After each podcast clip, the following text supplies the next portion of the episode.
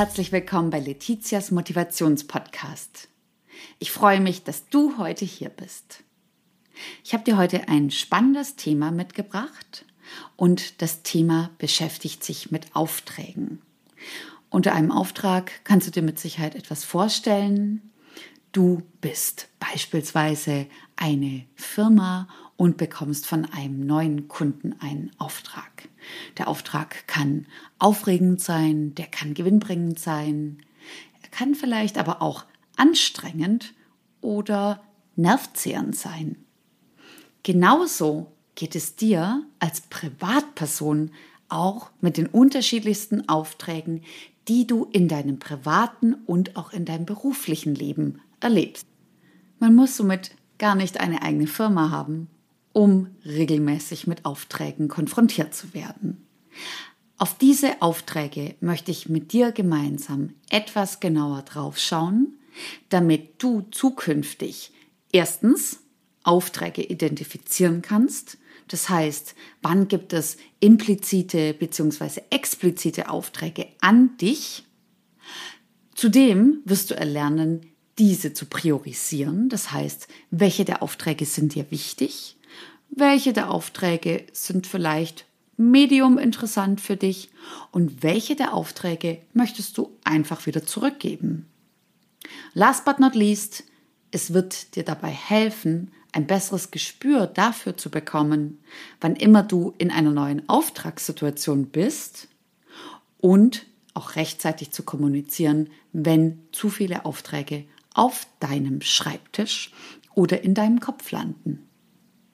Somit legen wir los.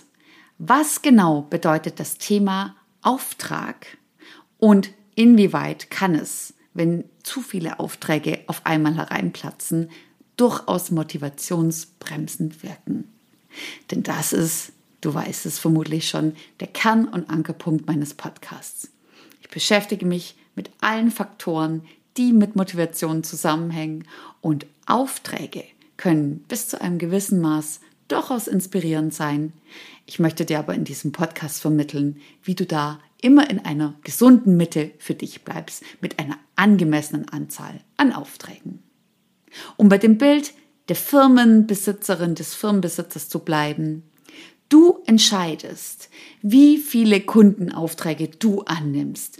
Du entscheidest, wie viele Ressourcen du hast. Du bist in der Position, Ja oder auch Nein zu sagen. Lass uns loslegen. Zuallererst möchte ich dich fragen, wie es dir aktuell geht. Bist du inspiriert? Bist du ausgeglichen?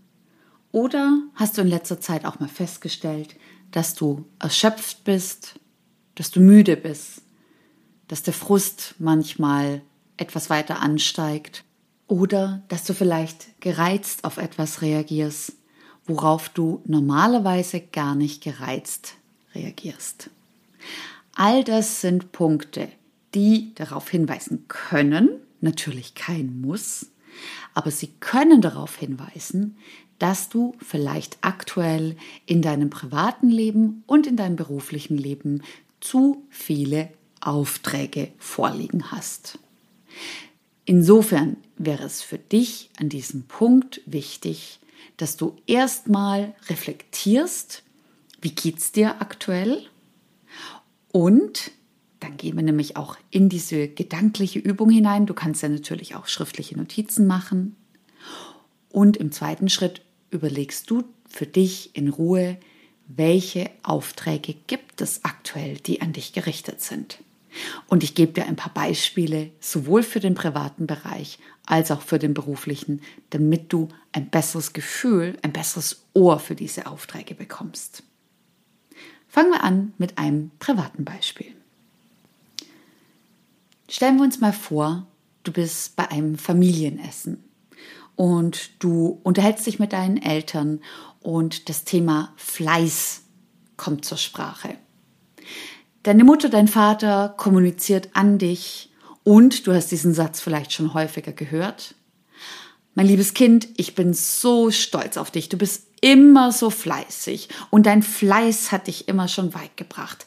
Und du und dein Fleiß, ihr seid einfach das, was dich immer ausgezeichnet hat. Ich bin wirklich stolz, dass du stets ein fleißiges Kind warst.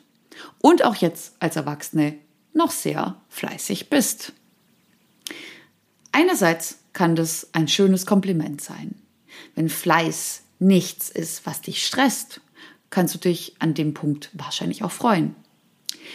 Nun stell dir aber bei einem solchen Thema durchaus auch mal zukünftig die Frage, ist es eine reine Feststellung oder liegt in dieser Aussage ein impliziter Auftrag an dich als Tochter, als Sohn, fleißig zu sein?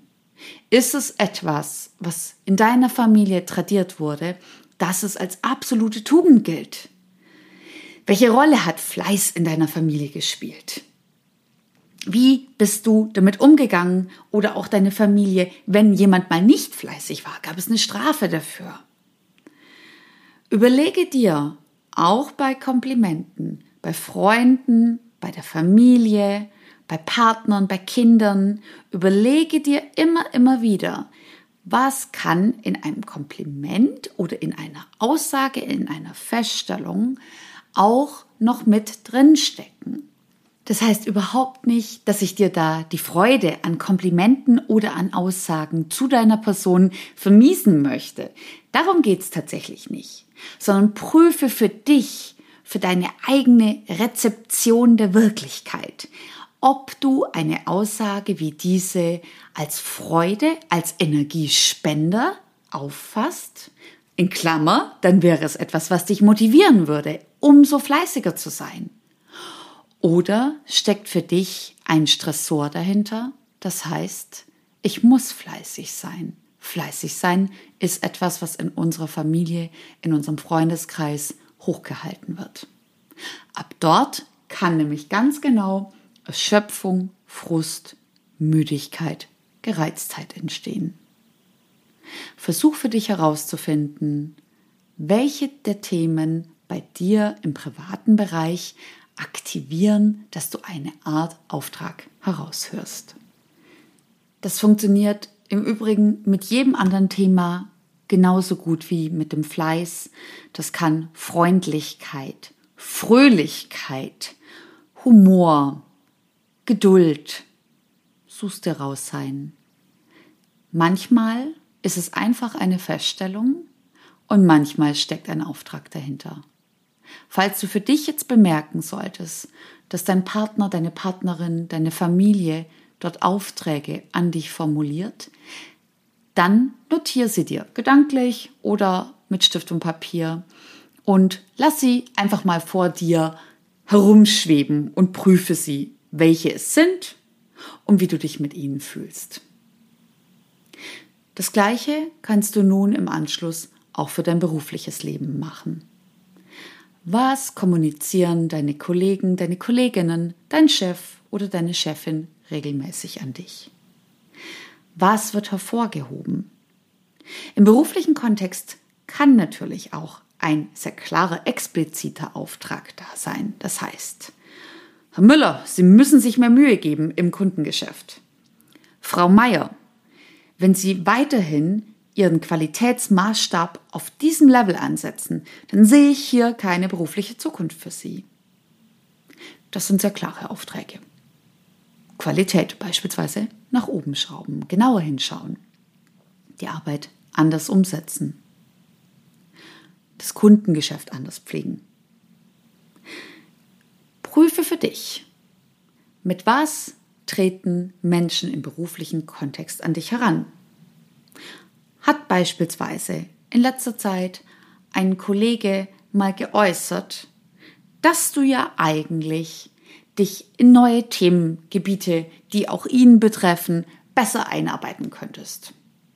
Ist es so, dass du vielleicht das Gefühl hast, dass du genügend zu tun hast und es kommt noch etwas zusätzlich mit auf deinen Schreibtisch? Prüfe, ob dort in irgendeiner Form seitens deines Kollegen ein Auftrag vorliegt. Und dann auch wieder, was macht dieser Auftrag mit dir? Erfüllt er dich mit Stolz und Freude, dass du eine neue Kompetenz erwerben kannst und dass du auch das Vertrauen bekommst, dass du eben diese hast? Oder ist es so, dass du merkst, eigentlich ist im Moment alles voll und du kannst es jetzt nicht noch zusätzlich aufnehmen? Wenn du das machst, sowohl für deinen beruflichen Bereich als auch für deinen privaten Bereich, wirst du eine Liste an Aufträgen sammeln können und einen Überblick über die Aufträge bekommen, die dir schwerfallen, die, mit denen du haderst, die, die dich müde machen und frustrierend sind. Und die, die dir einfach die Energie wegnehmen, um an anderer Stelle motivierter zu sein. Mach dir ganz in Ruhe ein Bild davon. Im nächsten Schritt priorisiere die Aufträge.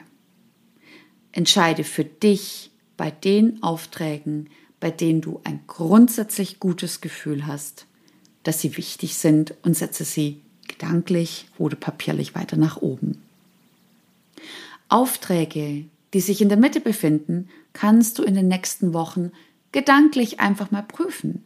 Sind sie eher schön? Sind sie eher negativ? Motivieren sie dich? Bremsen sie dich aus? Und, last but not least, welche Aufträge würdest du gerne zurückgeben?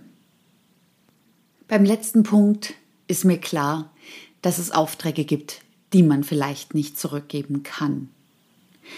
Es ist bereits ein erster und guter, richtiger Schritt, wenn du dir klar machst, dass du einen Auftrag gerne zurückgeben würdest.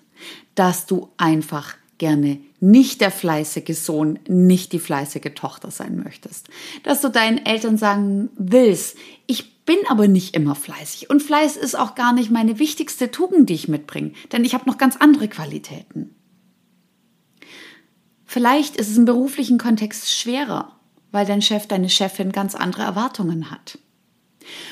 Überlege dir, wenn du möchtest, trotzdem, ob du einen Auftrag, und da gibt es jetzt zwei Varianten, umformulieren kannst. Das heißt, du hast beispielsweise im beruflichen Kontext einen Auftrag, der okay ist, dich aber in bestimmten Bereichen auch belastet, frage dich an diesem Punkt, was müsste ich am Auftrag verändern, damit ich gut damit leben kann und damit mir der Auftrag wieder mehr Freude bereitet. Und an welcher Stelle wäre es auch tatsächlich sinnvoll zu sagen, ich kann das nicht umsetzen. Ich kann im nächsten Jahr nicht noch Punkt A und B bearbeiten, angehen, neu dazulernen.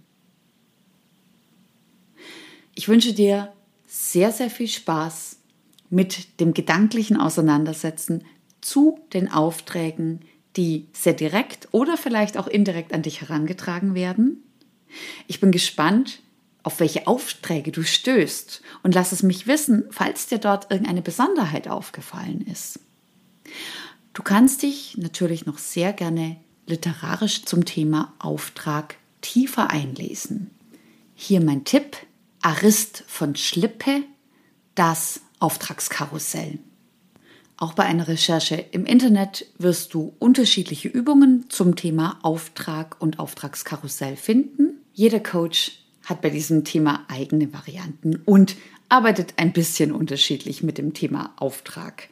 Insofern werde etwas wachsamer, etwas aufmerksamer, wann dir Aufträge in deinem Alltagsleben begegnen sei ein bisschen sensibilisiert und vor allem prüfe, wann Aufträge dir nicht mehr gut tun.